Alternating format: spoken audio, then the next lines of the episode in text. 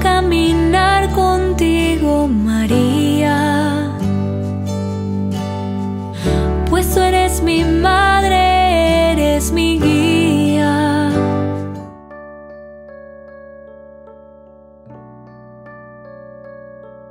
La grandeza de María se compagina perfectamente con su humildad de ser la esclava del Señor.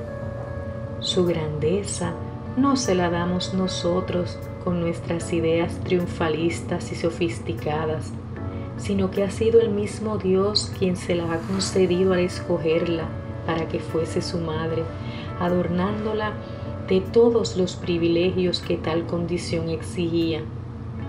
Nosotros no le ponemos ninguna grandeza, es Dios.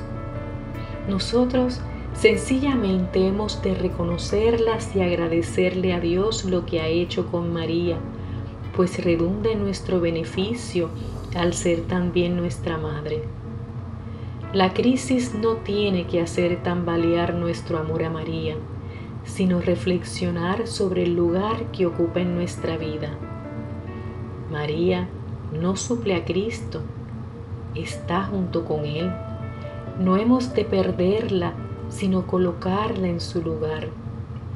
No olvidemos que María no hará nada a espaldas de Cristo, sino en perfecta sumisión a sus planes. María no es la solución mágica de nuestros problemas y sufrimientos, pero sí nuestra abogada ante Dios María en nuestra vida siempre tendrá razón de medio para terminar en Jesús. Si centramos a María en nuestra vida, en la base de una sólida y sana devoción, nadie la podrá derribar ni arrebatar de nuestro corazón.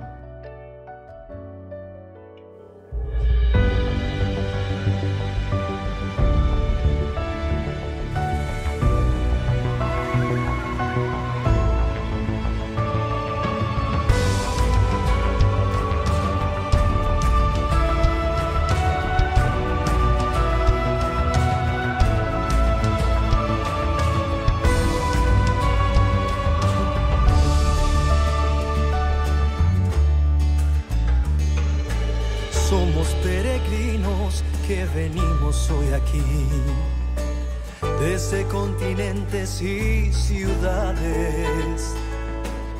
Queremos ser misioneros del Señor, llevar su palabra y su mensaje.